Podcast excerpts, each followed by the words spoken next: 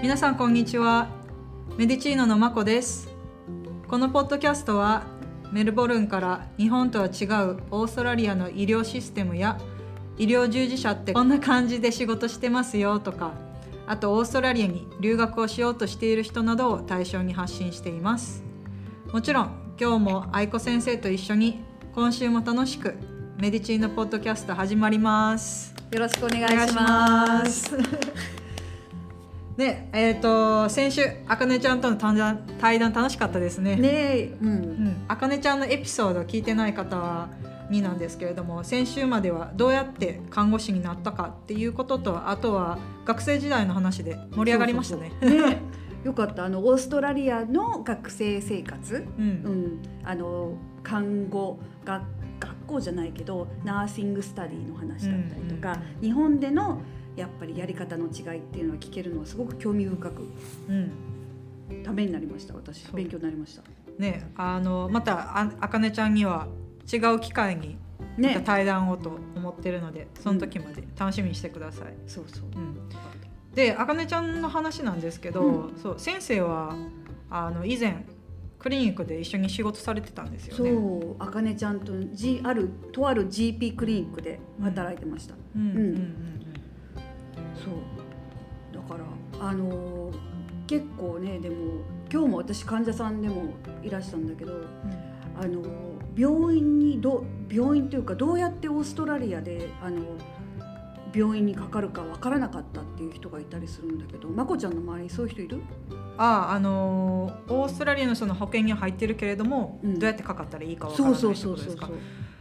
そうですねそうですね。多分いてると思います。うん。まあ私自身がそうだったので、そうようんね、だからでやっぱり日本とシステムが違うから、うんうん。わからないかなっていう方のために今日はちょっとあのまあねもうオーストラリアに住んでる方もいらっしゃるんだけど上ほらひ人によってとか環境によって少しちょっと違ったりすることもあるので、うんうん。うん、どういうふうにして、えー、と具合が悪くなったらどうするかっていうお話。ほうほう。うん今日ちょっとしてみましょう。あ保険の話ですか？保険の話もそうだし、うん。もろもろ。病院の、うんなるほどなるほど、うん、あお願いします、そうね。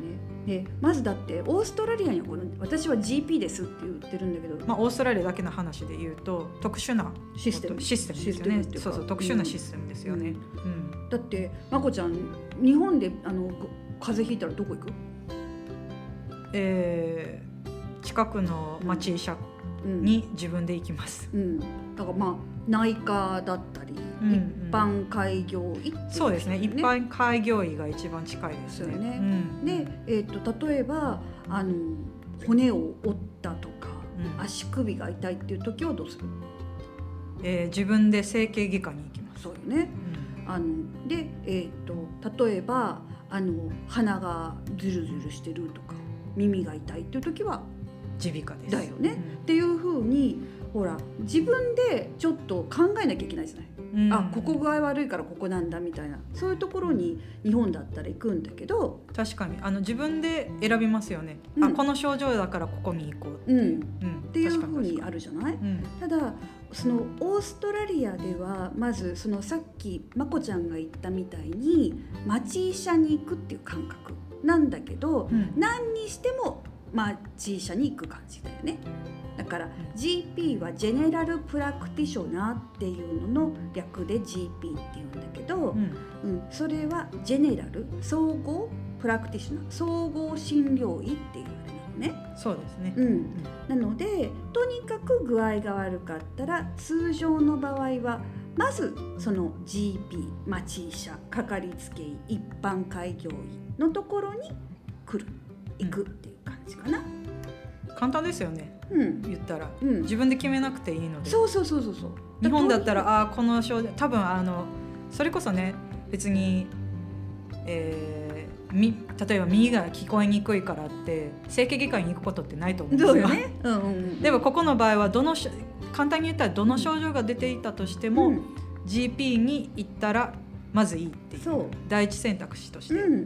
うん。だからまずとりあえずそれはもう本当に何に関してもだから気分が落ち込んじゃってもそうだし、うん。うん。あとはねあのそれこそあの女の子的な女性の問題でもそうだし、うん。うん、手が痛いとかもそうだし目が痛いとかでもそうだしね。ううんん。っていうのでまず私たちのところに来てもらうっていう感じうんになるんだよね。うん、で、えー、とそのその何かっていうのはさっきも言ったけど特にないのね。この科はできないっていうのは通常ないです。もちろん、うん。その生死をさまようようなことうんはそれは救急外来に行ってもらわないとっていうふうになるけど。そうですよね。うんうん、ただあの普通にあちょっとこれ調子が悪いって思ったらうん。ウォークインそのまま予約なしで行けるところもいっぱいあるんだけどほとんどのところが、うん。うん特にこのご時世だから予約とか電話をして行くっていう感じ、うん。えー、とその GP にかかるっていう感じかな。うんなるほどね。うん、ちなみにウォークインの時ってうん。別にウォークイン OK とかって書かれてるわけじゃないんですよね。そうね分かりにくいよね、うん。だけどねまあとりあえず行ってみてもノーとはノーっていうの？行ってみて何ですかっていうふうには言われないけど、うん。特にメディカルセンターみたいなところとかクリニックで複数のドクターが働いてるようなところだったら、うん。あの具合が悪いんですけどっていうふうにウォークインでそのまま行った時にもしかしたら「あじゃあこの先生は今空いてるけど」って言って入れる場合もあったりするかもしれないね。なるほどね。だけどこの先生がいいとかってはいはいいうのがあったら予約をするのがいいと思います。うんそうですね、うん、確かに。またあの待たされることがあると思うので。そうね。うん、そうそうそう。予約が一番です。そう。でえーっとほらよく私たちは病院っていう言い方をしちゃうからちょっと分かんなくなっちゃうんだけど、うん。こっちで病院っていうとやっぱりホスピタルじゃない？まあそうですね。直訳で。だけど病院っていうとやっぱり大病院のイメージよね私たちの中でいう大学病院みたいなちょっとかなり大きい意味ですね。そうするとあの GP にかかるのは通常病院ではないのよね。ほうんうなるほど。えー、というと、うん、なので病院っていうとだからそれこそ救急外来があってそれこそ手術できるようなイメージのところるほどなるのほど。病院うんなんだけど例えば GP にかかる時っていうのは、えー、とそれこそ一般開業医でもう一人でずっとソロでやられてる方もいればメディカルセンターとかメディカルクリニックみたいな感じで複数のドクターたちが集まって開業しているところっていうのが。うん、うん。そうですね。そうですね。でしょ？うんうんでそのメディカルセンターとかメディカルクリニックって複数の先生が集まってるところにはたまにあの例えば採血をする臨床検査室みたいなのが入ってたりとか、うん。うんうんあとはあのレントゲン室があったりとかお薬屋さんがあったりとかっていうところもあったりするからまあ形はいろいろなんだけどうん病院に行くっていうよりもメディカルセンタークリニックに行って GP に会うっていう感じが多いんじゃないかな。うん、あそれが大きく言ったらその病院とクリニックの違い。そうね。ですよねうんうんうんうんうんうんそうだから総合病院っていうのかな。うんと、うん、あの GP とかの違いってうんうん感じ。そう。そうですね。うん。でもさっきまたほら耳鼻科とか整形外科とかっていうところもろはこもろ分かってる時があるだって ねえ手手とか怪我したりしたらさうん。耳鼻科に行かないとかっていうイメージで言うとうん、なんでそのまま行っちゃいけないのってこともあるじゃない？そうですね。だから日本で住んでる感覚で言うと、そうですよね。自分でどこに行くかって分かってるのになぜそう相互に行かないといけないのか。なんでわざわざ遠回りしなきゃいけないの？みたいなそうそうそう。なんで耳鼻科専門の先生のところに、ねクリニックに例えばうん行っていいんじゃないってうん、そうなるんですけど。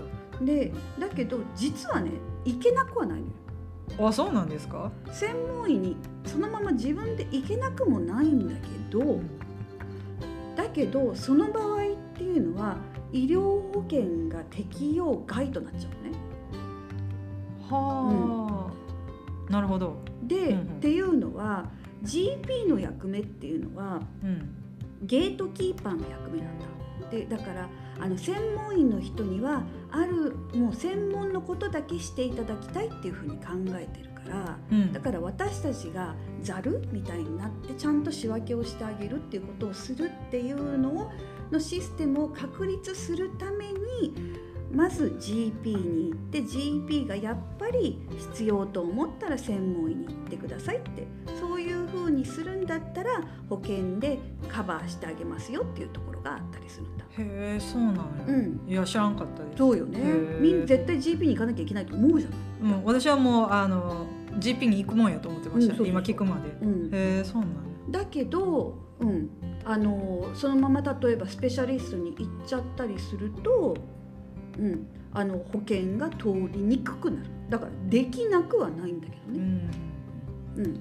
あ一応あのスペシャリストのうん、あの部分だけで言うと、うん。そう。皆さん GP もスペシャリストなありがんですとうございます。ありがとう。総合医療をしているからってあのスなんていうんですかねスペシャリストではないわけではないんです。あのお医者さんになられる方たちは一度ね卒業した後にどこの科に行くとかを決められるってそこからその専門例えば、えー内科医になりたい外科になりたい例えばあと内分泌系に行きたいってなったらそれ用に卒業した後に、えー臨床研修ね、研修ですよね。ね、そうそう。臨臨床研修を受けるんですけれどもその中でも GP 総合医所医療っていう部分も入っているので GP の人たちはスペシャリストなんです。それはあの後で知りました。そうよね。よくあの間違われるって聞いてますよ。そうそう。だからねあのみんなあの卒業するとドクターにはなるんだけど、うん。うん。一応その GP も一応専門分野っていう風になるしありがとうございます。いやいやもううんオーストラリアの特殊です本当に。ねだからうん。イギリス系とかね、うん。あとやっぱりコモンウェルス系はやっぱりこういうジェネラルプラクティスシステムっていうのを取ってるところはあったうりするんなるほどねなる。ほど。そうそうそうそう。なので、その分あの総合医療医療っていう名前なので、うん、全部を分かっとかないといけない。広く浅くですね。広く浅くですけれども、でも大変ですよ。全て見るのも。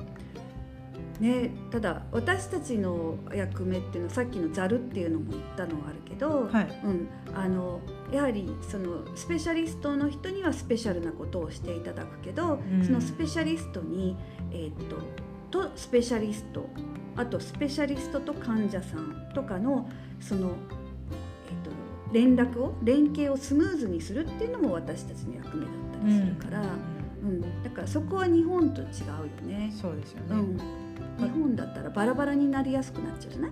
確かに確かに。いろんなケアが、うんうんうんそう、だから皆さん GP に行かないといけないんですよまず。うん、と思って、そうそうそう。そうで GP に帰ってくるの。スペシャリストに行った後もね、一本化されてるからいいですよね。今の,、うんあの今おっしゃったみたいなことをあのまとめると。うん、うんうんうん。一人の先生で見てもらえるので。そうね。う、ん。とかあのさっきのメディカルセンターだったりメディカルクリニックみたいなところだったら、うん。結構そのカルテをシェアしてたりするのね。だから例えば私のクリニックであの私がいないで他の先生に見てもらわなきゃいけないっていうふうになったら他の先生も私が今までどういう経過で、うん、診察してたかっていうのも見れたりするから、うんううんんそうそうだからそういう意味ではそのメディカルセンターみたいなところだったら、うん、あの一人のドクターが例えばいなくなっても大丈夫かも違う全然違う系列のところだったらその資料を取り寄せてとかっていうふうにしなきゃいけなくなっちゃうことが多いけどうね。んなるほどね。うんうんうん、でなんですけど、うんやっぱりそのかかるうん、にはもちろん保険いりますよね。まああった方がいいよね。そうじゃなかったら全部自費になっちゃうもんね。高くなっちゃうから高いですよ。うん高いですよ。オねーストラリア高いですよね。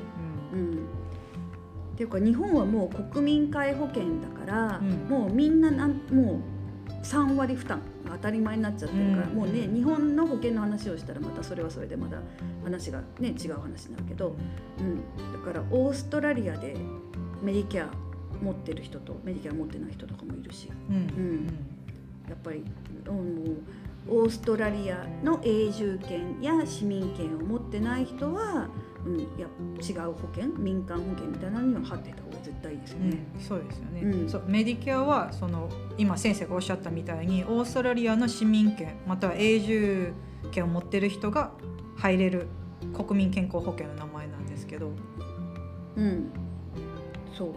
あと、うん、そうするとあのそれを持ってるとあのバルクビルであの診察ができる場合があったりとかあとは、えー、とそれプラスあの自分で出さなきゃいけないっていう風になるんだけど。うん。で今バルクビルって言ったんだけ バルクビル。ど、はい。出てきますよね。うん。あのー外を歩いてても、うん。バルクビルやってますってサインが出てると思うんですよね、うんうんうんうん。結構日本日本じゃない。シティでも結構いろいろありますよね。あるよね、ううん。むしろそのバルクビルあるって書いてるくれてるからこそ入る時に分かりやすいんで、そうね。いいサインにはなってるんですけどね、そう。さてまこさんバルクビルって何でしょう、バルクビルうん。どんな感じで言ったらいいんでしょうか、うん。えーお金を払わずに診療を受けれるっうん。ていう解釈はしてるんですけど、うん、合ってますか？結論はそういうことだよね。まあうん。もちろんまこちゃんのタタックスうんの2%がちゃんとメディケアに払われてるから、うん。実際ただではないんだけど、ああなるほどなるほど。だうん。そう皆さんが払ってるタックスから賄われてるから、うん。まあ、は払ってることは払ってるんですね、けれども自分のお財布を痛めないよねその場でね。そうですね、うん、それで、えー、とまこちゃんがバルクビルのところでバルクビルしてもらったとしたら、ん。その診察費が直接あのまこちゃんの代わりにクリニックが請求する。政府に請求する、うん。うん。からまこちゃん自身はそこでおはお金を払うっていう必要はない。ないっていう。なるほど。メディケアのバルクビルのシステムなんですよね。そう。うんそうこれはあくまでもそのメディケアを持ってる方が使えるシステムってことですよね、うん。医療システム、うん。うん。うん、でもちろんバルクビルをしないところもあったりするから、ん。バルクビルっていうのじゃないところっていうのは、うん。えーっとある程度その差額っていうのを払わなければいけないっていうのがあったりするけどね。ただ今まこちゃんが言ったようにこれはメディケアのシステムに、うん、沿ってなんだけど、うん。うん、じゃあ他にメディケアじゃない人とかメディケアをある人でも保険があったりする人とかっているんだけどまこちゃんなんか聞いたことある？他に保険、保険、えー海外に来る時の保険ですか？うん、とかこっちに住んでるじゃあ、うん、永住権とか市民権がない人。海外旅行保険。そうだね。うん。と？えーえー学生保険？そうそうそうですかね、うんもうそれ以外わかんないんですけど、うん。まあでも一般的には海外旅行保険なのかなと、うん。その住む住まない関係なく、うん。海外に出るっていう部分であったら、うん、そうですね。海外旅行保険が一番メジャー。メジャーですよね、うん。そうよねうんうんなんか他にあるんですか？ね、なんかそうやってその海外旅行保険で短期中期長期のもちろんあるしうんあと、は学生さんだけのね保険っていうのもあるよね。うん、OSHC って前桜井さんが教えてくださった、うん学生用の保険だよね。うん、そうです民ね。間医療保険だったりっていうのもあるし、あとは学生さんだけじゃなくてもビジター、うん、あの一時的にオーストラリアに住まわ住まれるというか滞在される方用のもあったりはするなるほどね。その旅行、旅行と留学の間みたいな感じ、うん、とか、うん。旅行者の人も入ってもらえるのもあるんだけどね。それあそうなはオーストラリアに来てから入る。海外旅行保険ってもう日本を出ちゃったら入れないじゃない。そうですね、うん。ああ確かに確かに。あー入ってこなかったっていう人？でオーストラリアに来てやっぱりなんか不安だから入ってこっていう人はあのオーバーシーズのビジターズヘルスカバーっていうのもあったりするみたい。うーん。なるほどね、いや本当これはケチったらダメですよ皆さん。保険はね。保険は大事です。保険はうん。保険だもんね。またそれはねちょっと先生に後で話しようと思うんですけど、うんうんうんうん。そうそうそれからあとは駐在員の方がほうん、あの入られている保険もあったりするから結構いろんな保険あったりするよね。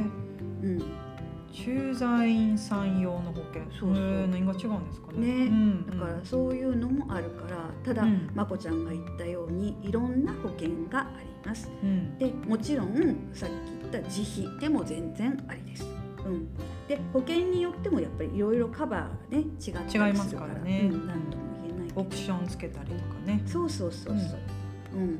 ちょっと話がそれちゃった。んど、うん。まあほその保険はそういう保険でまた保険特集はまたするそうですね。ちょっとあと、まあ、盛り上がってしまいましたね。また別で。そうね、でまあそうやってまあそのメディカルセンターなりメディカルクリニックなりウォークインで行くのよりももちろん予約をして行かれることをお勧めするけどはい、そこで、えー、と診察を受けるじゃない。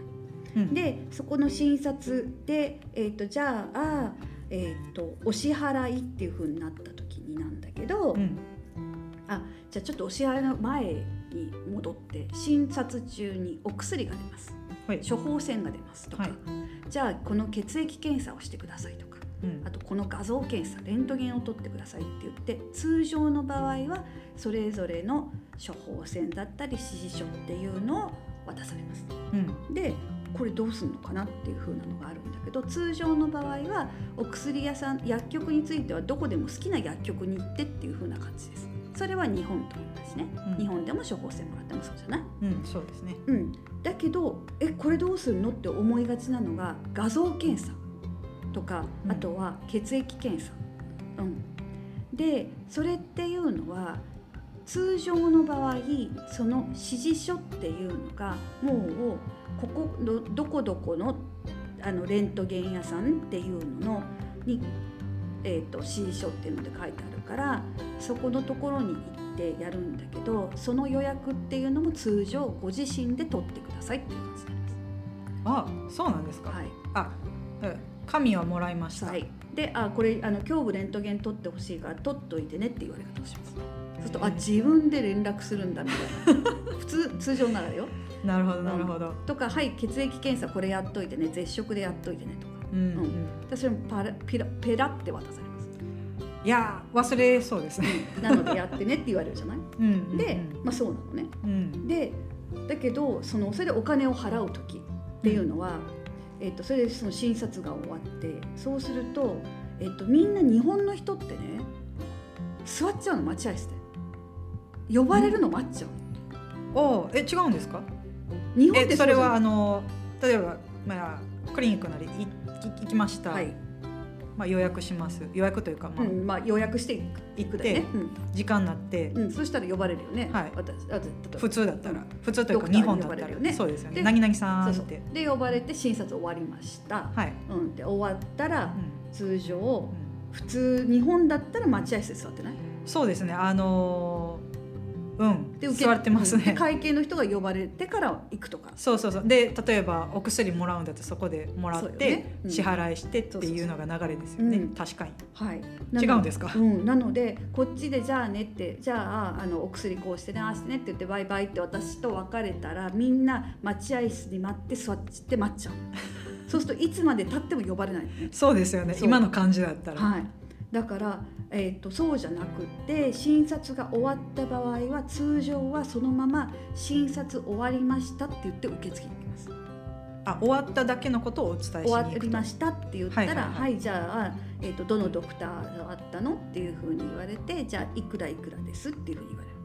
でそのいくらいくらですっていうふうに言われるのはうんあくまでも診察費用だけのお支払いになります。なるほど。そこそこに血液検査代だったりとかレントゲンだったりとかお薬代は一切含まれていません。なるほど。あくまでも診察料。うん、ただ、うん。そこで何か行われた処置っていうのがあるとするじゃない？うん。例えばあの包帯を使う処置をしたとかそこで予防接種を打ったとか、うん。お薬をそこで打たれたとか使われたっていう場合はそこでそこの諸費用がちゃんと重なってくる場合もあるけれども、うん。検査結果ってあごめん検査の費用とかっていうのは一緒に含まれてこないんです。なるほどね。でそこで、えー、と診察費をお支払いいただく場合が通常なんだけどうん。そのお支払いの方法だったりとか例えばキャッシュレスができるのかできないのとか、うん。うん、そのバルクビルかバルクビルじゃないか。とかそういうのっていうのはまた加入される保険によっていろいろ変わってくるからこのことっていうのは今ちょっとあの省いちゃうけど、うん。うん、そこでまあそこが終わったらレシートだよねうんみたいなのをもらいます。でご自身で保険をクレームし保険らにクレームしていただくっていう形になるのね。うんなるいやでもこう聞いてるとまた先生からね以前あの先週までは看護師さんの話聞いてたので、今度 GP の先生の話も聞かないといけないですね。今ふと思ったんですけど。そう。うん、またそれは別の時で。そうですね。はい。うん、いやでなぜかというと、うん。その GP によってはあの値段が違うんですよね。そうそうそう。そう。うん。だからあのまあ極論で言うとうん、高くつけてる先生もいれば 安くつけてる先生もいてそうね。そううん、ただそれだけの話なんですけど、またいろいろそうね。はいうん、ではい。でお支払いした後にじゃあって言って薬の処方箋をもらう。うんうん、お薬に変える時っていうのはさっき言ったけどどこに持ってってもいいのね。うんでえー、とどこにっていうのはもちろん 駅に持ってってもダメだけど そのどこの、えー、とドラッグストアというか薬局に行っても大丈夫です。で同じお薬でも値段が違ったりしますおほ薬屋さんによって。やっぱりディスカウントなんちゃらとかなんちゃらウェアハウスとかっていうところはやはり、うん、お値段が安いです。安いです。うん、まあでも大体隣にクリニック置いてませんか？近くにあるよねみんなね大体。うん。うんうんそうそうそれかまあそこで行きたくなかったら例えば用事があって家に帰らないといけないとか、もろもろの用事あの予定があって理由があってうん。でだったらまあ家の近くで行ってもいいしうん。例えば知り合いの人に出してもらうとかそれも自分で自由に決めれますからね。ただその今先生が言ったみたいにうん。値段が違うっていう部分で、うん。うん、なのでそのやっぱり値段が違うので、うん。まあ、値段が違ってもそんなにお薬をね買うだけだったらそれは安い方がいいじゃそうですよね、うん。誰でも。だけど安いところはそれだけやっぱり混んでるから待ち時間が長いかもしれないけどね。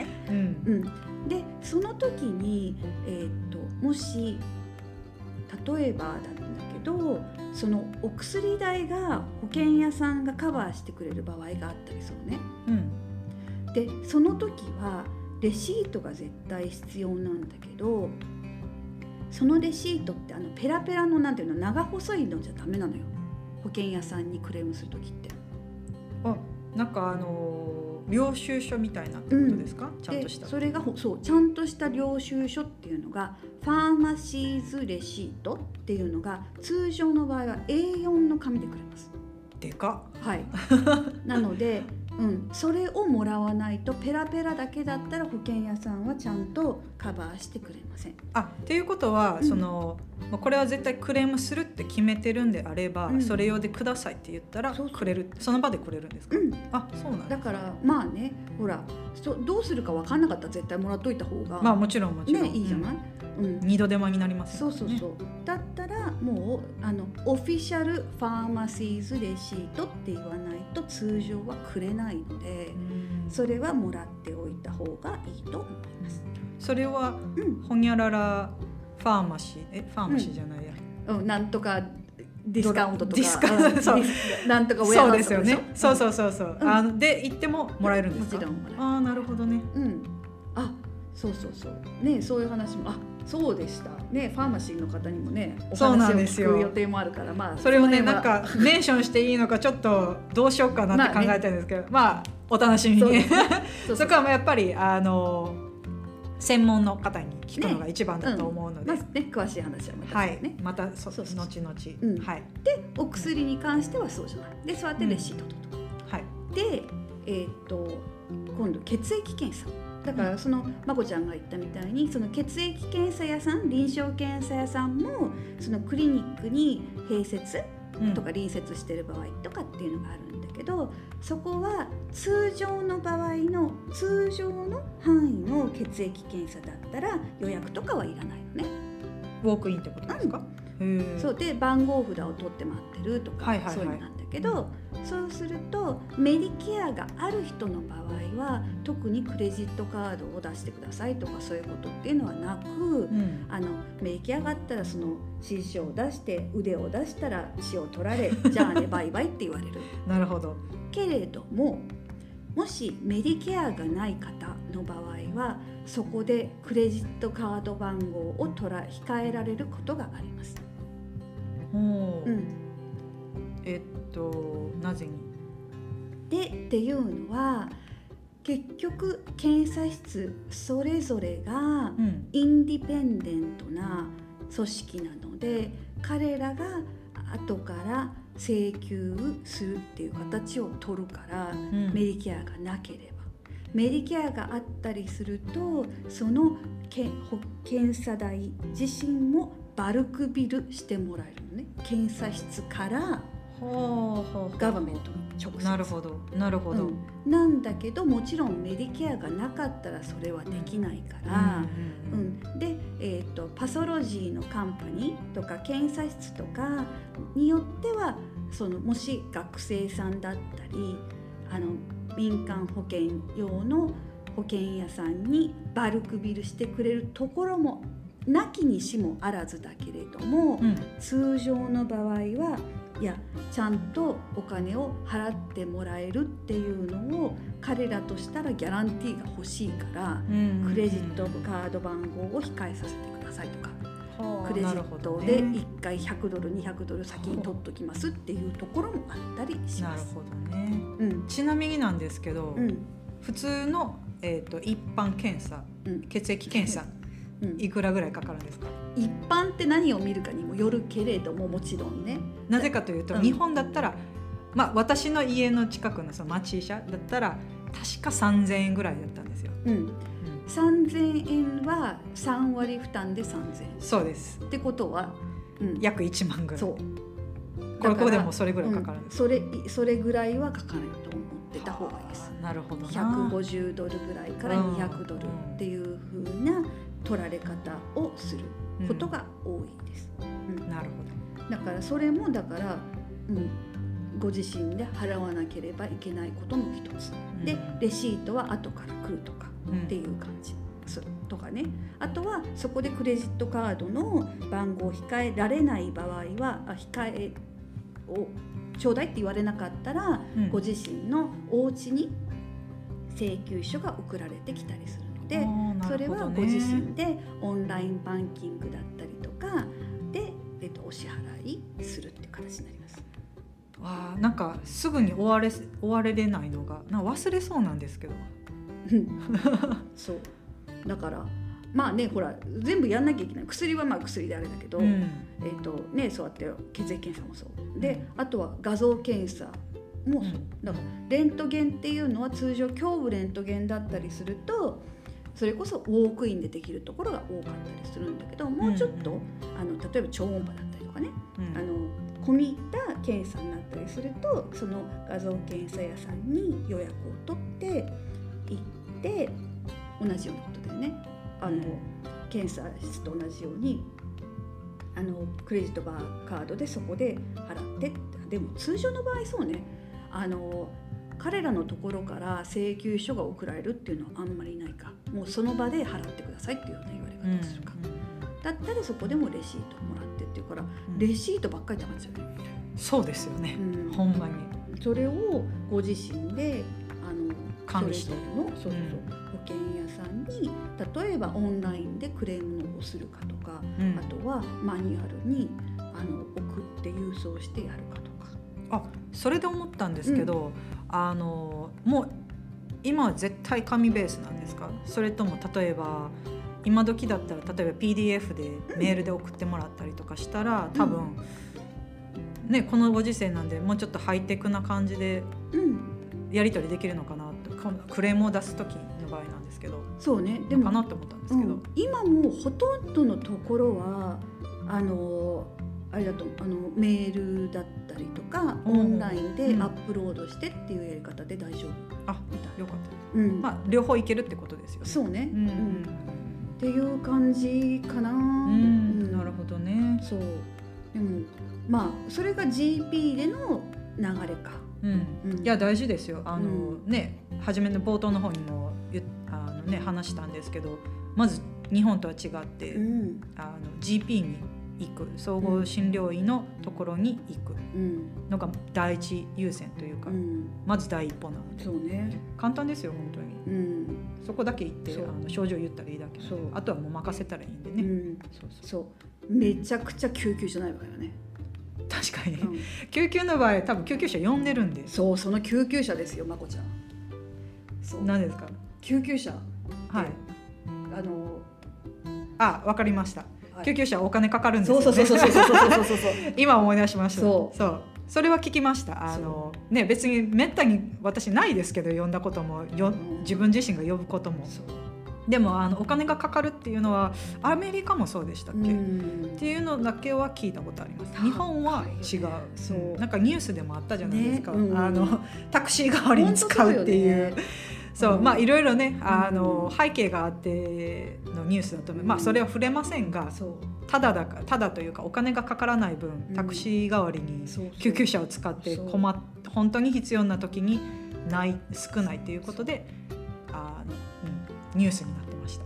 はい、だってあのオーストラリアでちょっとそこまでの距離うん。で救急車に乗ったら多分オーストラリアから日本まで帰る往復のエコノミーより高いと思います。ええマジで、はい。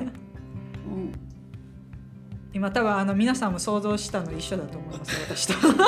今一瞬えー、っとって考えたんですけど。それはジェットスターなのか例えばそれとかカンタスとかとかとか。って思うと思うけど、まあでも一般的なそのエコノミーのね。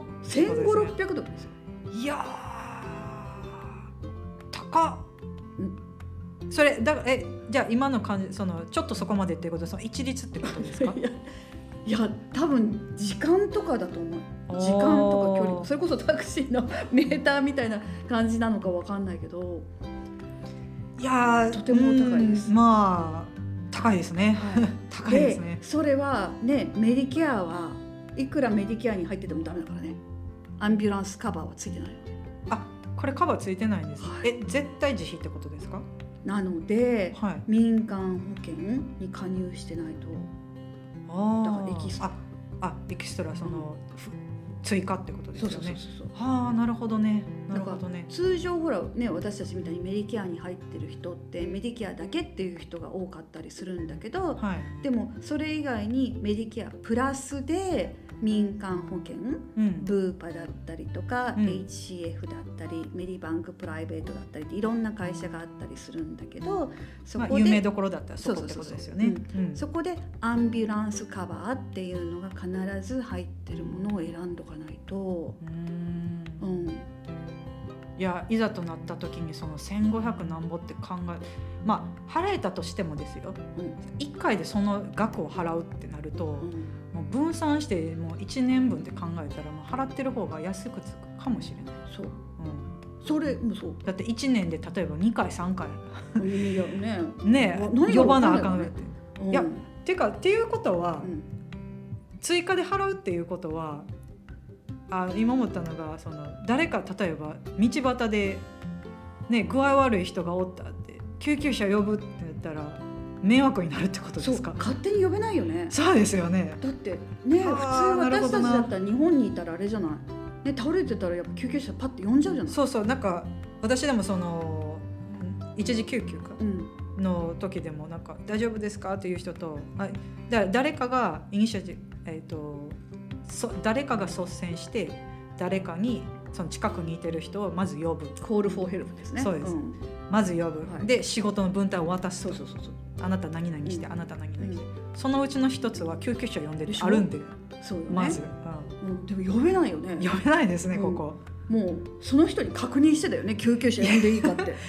うーってしんどい時に救急車呼んでいいですかって。まあ場合によるかもしれないんですけど。だねそこじゃないって思っちゃうじゃない。そうですよ、うん。ねまあしかもその医療知識がない人からすると、うん。どの救緊急性とかが分かんわないかんないよ。んでいやーそれはでも盲点ですね、そう。うん。だからそれはねせめてアンビュランスカバーが入ってる、うん。アンビュランスカバーだけだったら民間保険ってそんな高くないと思うんだよね。うんうん。ん。だからそれは入っておいた方がいいと思います。いやそれ大事です、うんでまあもちろんねそのほらそういう民間保険メディケアプラスって入る人っていうのはもちろんアンビュランスだけじゃなくってさっき言ったデンティストだったりとか、うん。それからオプトメトリーの検眼師とかのケアだったりとか、であのいろんな他のベネフィット、うん。有益なことっていうのがいろいろついてくるからうん。もちろんね保険はもちろん保険だから、うん。ね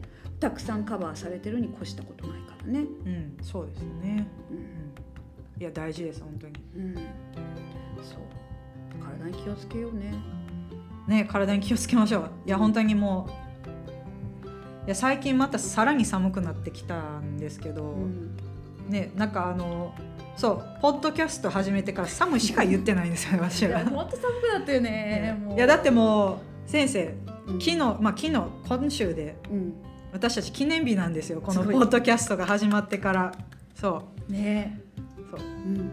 まず初めに言ってたのはこれは私たちのイースタープロジェクトとして始めたんですけど。うんいやいやはや1ヶ月経ちましたね。ね早いですね。本当に、うん。でもねこの間にあのねゲストにも来ていただけていね私たちの勉強にもなって、ううんん、ねそう。今後もいろんなこういうオーストラリア医療でよく聞かれるあるある話など話していくので。うん、また来週も楽しみにしててください。